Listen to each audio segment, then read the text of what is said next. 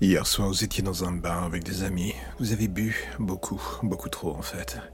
Vous avez fait la fête comme si le monde allait s'arrêter. Puis vous avez vu cette fille dans un coin du bar. Elle était belle en crevé.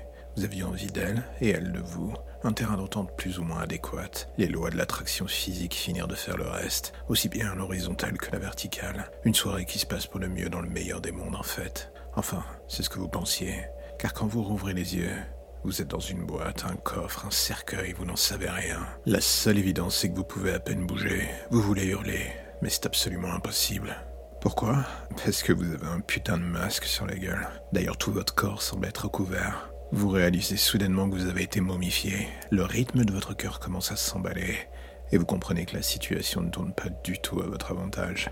Vous n'avez pas le moindre souvenir de comment vous êtes arrivé ici, ni de ce qui se passe. Vous manquez d'air, et de plus en plus vous avez du mal à bouger. Votre cage thoracique vous donne l'impression de lentement se comprimer comme vous étiez en train d'exploser de l'intérieur. La lumière est faible. Vous tentez de bouger, mais c'est peine perdue. L'espace est terriblement étroit. Si étroit.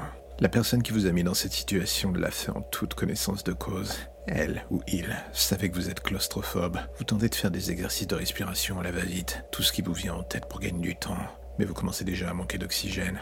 Et pire encore, la lumière faiblit de plus en plus. Vous tentez encore et encore et encore de vous dire que tout cela n'est qu'un rêve, que vous allez vous réveiller. Vous vous mordez la langue jusqu'au sang. Vous êtes certain que vous allez rouvrir les yeux d'un coup et vous serez dans le lit de la hier. Mais rien, à part le goût ignoble du sang dans votre bouche. Votre esprit vous dit de hurler, mais vous ne pouvez pas, cela vous rend fou. Et alors que votre cœur semble à deux doigts d'exploser, et que votre rythme cardiaque est tout simplement intolérable, la lumière s'éteint, vous êtes désormais dans l'obscurité la plus profonde. Votre cœur s'écrase en vous.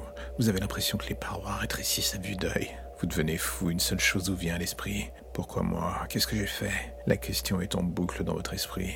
Mais elle se heurte à une autre réalité, celle que vous allez crever seul ici et soudain vous sentez quelque chose remonter le long de votre jambe. Tous vos sens sont en alerte, la chose remonte en frôlant votre corps lentement, méthodiquement, froidement. Le bruit vous glace le sang. Vous avez compris, c'est un serpent. Vous sentez cette saloperie qui s'enroule autour de votre bras, tout en continuant de remonter vers votre visage. Vous voudriez hurler, mais votre corps est figé, vous n'entendez plus que deux choses. Le bruit horrible du serpent et les battements de votre cœur.